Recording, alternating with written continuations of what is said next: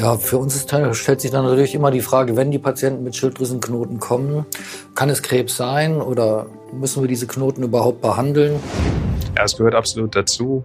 Wenn auch nur ein, ein leichter äh, Verdacht auf Bösartigkeit besteht, sollte man die zervikalen Lymphknoten auf jeden Fall mit erfassen. Herzlich willkommen zum Podcast Ärztetag Extra, einem Podcast der Ärztezeitung. Heute mit freundlicher Unterstützung von Sanofi. Heute geht es um das Thema Schilddrüse. Dazu sprechen wir mit dem Internisten und Endokrinologen Professor Dr. Joachim Feldkamp vom Uniklinikum Bielefeld-Mitte und dem Nuklearmediziner Professor Dr. Markus Luster vom Uniklinikum Gießen-Marburg. Lieber Herr Professor Luster, lieber Herr Professor Feldkamp, Sie haben uns heute wieder Themen mitgebracht, bei denen es um Schilddrüsenknoten geht. Eine Frage zu Beginn. Bei Knoten denken viele sofort an Krebs. Wie ist das denn bei der Schilddrüse? Ja, das ist bei der Schilddrüse eher ein seltenes Problem. Schilddrüsenkrebs tritt pro Jahr bei etwa 7000 Menschen in Deutschland auf, im Vergleich zu ungefähr 70.000 Frauen, die Brustkrebs bekommen. Also das ist ein relativ seltenes Ereignis und in Deutschland haben wir aber ganz, ganz viele Schilddrüsenknoten. Jodmangel hat ja dazu beigetragen und wir denken, dass viele Millionen Leute in Deutschland Schilddrüsenknoten haben. Also das ist ein, ein wirklich vernachlässigbares Risiko. Ich weiß nicht, ist das in der Nuklearmedizin eine häufige Fragestellung, Markus? Auch in der Nuklearmedizin sehen wir eher so die Breite der Bevölkerung, so wie hier auch. In spezialisierten Zentren ist der Anteil vielleicht etwas höher, aber das bei weitem häufigste Problem ist schon die, die banale Knotenstromavöse. Ja. ja, für uns ist, stellt sich dann natürlich immer die Frage, wenn die Patienten mit Schilddrüsenknoten kommen, kann es Krebs sein oder müssen wir diese Knoten überhaupt behandeln? Vielfach kommen die Patienten vom Hausarzt, aber wir sehen auch Zufallsdiagnosen, dass ein Patient eine Kernspintomographie bekommen hat vom Hals und man findet dann einen Knoten und dann kommen die Patienten zu uns und wir müssen nachschauen, was das ist. Wir fangen eigentlich immer mit dem Ultraschall an. Würden die Nuklearmediziner auch machen oder direkt Sintigramm? Ich frage mich immer, in der, in der Ausbildung äh, habe ich zumindest so gelernt, dass man mit der körperlichen Untersuchung und der Anamnese anfängt. Das heißt, ich würde schon in aller Regel, sage ich mal, einmal an den Hals fassen, äh, den Patienten, der Patientin. Es gibt ja sogar die Auffassung, dass alles, was man nicht tasten kann, auch nicht relevant ist. Aber wenn diese körperliche Untersuchung dann ähm, abgeschlossen ist, machen wir immer auch als erstes Verfahren der Ultraschall. Meist selbst dann, wenn der Patient äh, aus äh, anderen Praxen oder Kliniken schon Ultraschall mitbringt. Ich möchte mir erst gerne selbst ein Bild machen ob die von dir angesprochene weitergehende Untersuchung, nämlich die Sintigraphie, die dann manchmal folgt, wirklich indiziert ist. Und das ist übrigens auch eine Aufgabe des Nuklearmediziners, nicht unselektiert Sintigramme zu indizieren. Das finde ich gut, dass du auf die körperliche Untersuchung hinweist, aber man muss natürlich sogar noch einen Schritt weitergehen. Die Anamnese ist immer irgendwie auch ganz wichtig. Und manchmal sagen uns die Patienten, dass die Eltern Schilddrüsenknoten haben, alle Geschwister, drei sind vielleicht schon operiert. Und dann ist es nicht so ganz unwahrscheinlich, dass derjenige oder diejenige, die vor einem sitzt, auch Schilddrüsenknoten hat. Also es gibt schon äh, neben dem Jodmangel, der in Deutschland eine wesentliche Rolle spielt, denke ich auch eine erhebliche genetische Komponente, so dass das häufig familiär bedingt ist. Ja, aber nach diesen anamnestischen Fragen und nach der körperlichen Untersuchung würden wir sicherlich erstmal einen Ultraschall einsetzen. Das machen wir auch so. Das ist auch sozusagen das, was ich meinen Assistenten, Mitarbeitern so mitgebe. Das Problem beim Ultraschall oder eine Komponente, die man beim Ultraschall immer im Auge behalten muss, ist doch, dass es ein sehr untersucherabhängiges Verfahren ist. Das heißt, erfahrene beurteilen oft den Situs, die, die Situation anders, als es vielleicht Anfänger in dieser Technik tun. Deshalb ist eine gute Einarbeitung und ein Lernen sozusagen an den, am Objekt, wenn ich das so formulieren darf, sicher ganz wichtig.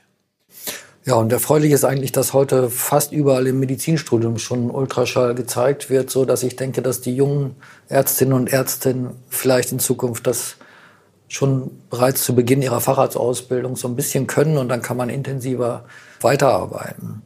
Ich finde es immer noch ein Unterschied, ob jetzt ein Patient kommt, der sehr viele Knoten hat in der Schilddrüse oder der mit einem isolierten Schilddrüsenknoten kommt. Siehst du das auch so? Sehe ich auch so und auch noch so ein bisschen aus der Praxis.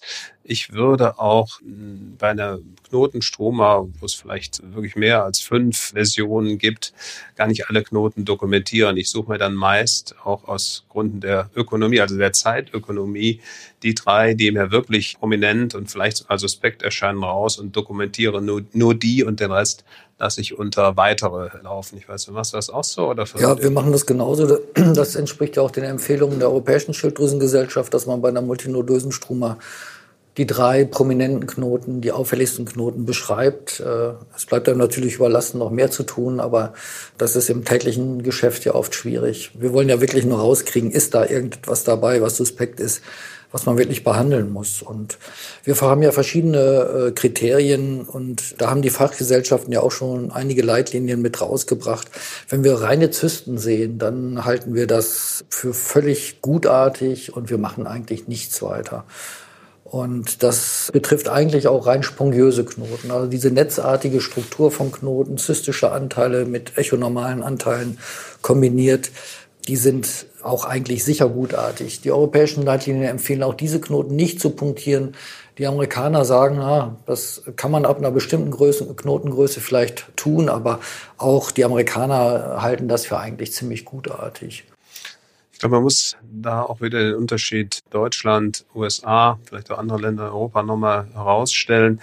Wenn wir alle Knoten äh, punktieren wollten und auch die, bei den Solitären, dann wären wir da sehr, sehr beschäftigt, weil du hattest die, die endemische Struma angesprochen. Ich glaube, das kann das deutsche Gesundheitssystem nicht leisten. Umso mehr sollte man sich dann auf die Knoten fokussieren, die wir für ja, sagen wir, weiter untersuchenswert halten. Ja, das hängt sicherlich auch ein bisschen von der Größe ab. Also Knoten unter 0,5 Zentimeter, die, denke ich, kann man auf jeden Fall komplett ignorieren. In der Regel sagen wir ja, unter 1 Zentimeter braucht man nicht weiter abklären. Dann gibt es zwar immer wieder das Argument, dass es papilläre Mikrokarzinome gibt, die vielleicht auch mal metastasieren können. Ähm, das, darüber kann man natürlich reden, ob man das weiter abklärt.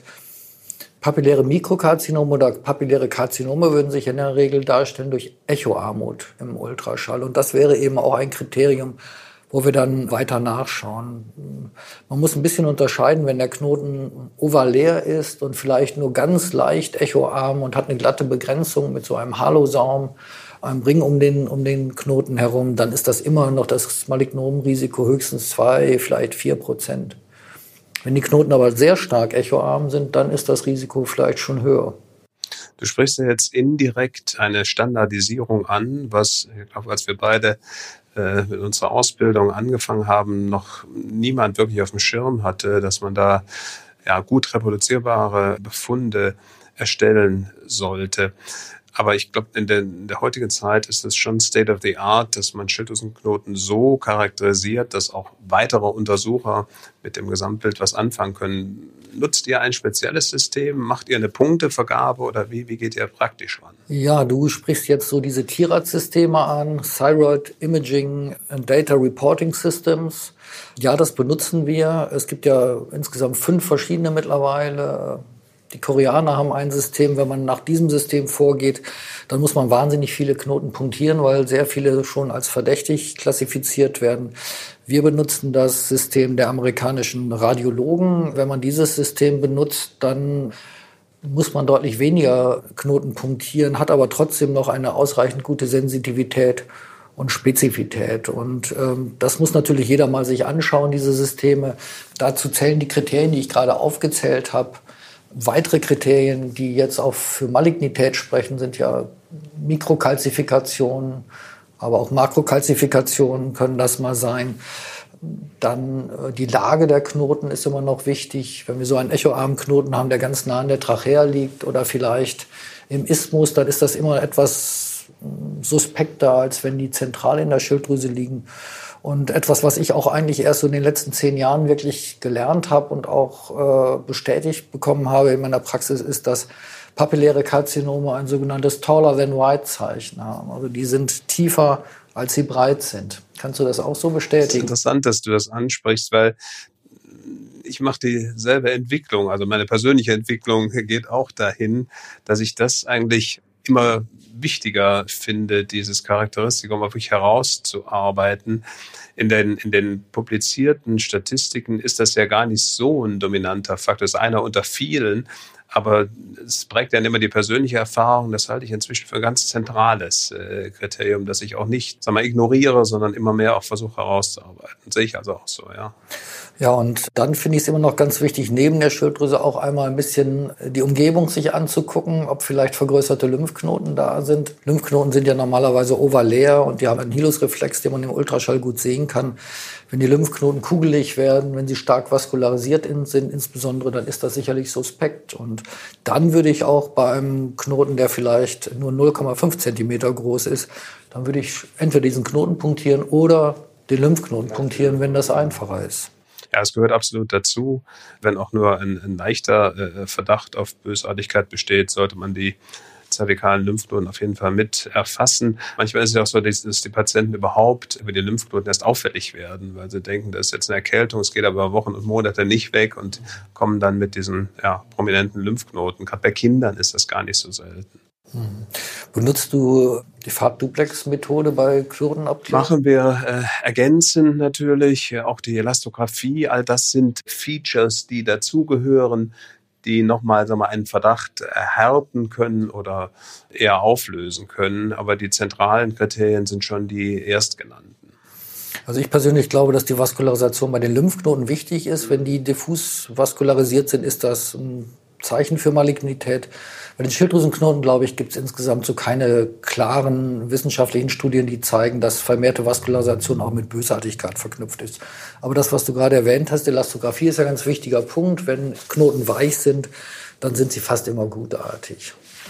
Und damit haben wir im Grunde fast alle sonografischen Kriterien äh, abgearbeitet, glaube ich. Ich denke auch. Ich glaube, es wurde deutlich, dass heutzutage eine Standardisierung der Befunderhebung ein zentrales Thema ist, dass es weiterhin in Deutschland viel mehr gutartige als bösartige Veränderungen gibt und dass Ultraschall ein Verfahren ist, das man einfach lernen und üben muss. Damit sind wir am Ende. Vielen Dank. Ja, herzlichen Dank. Das war unser heutiger Podcast zum Thema Schilddrüse mit den Professoren Feldkamp und Luster. Herzlichen Dank. Gerne. Gerne.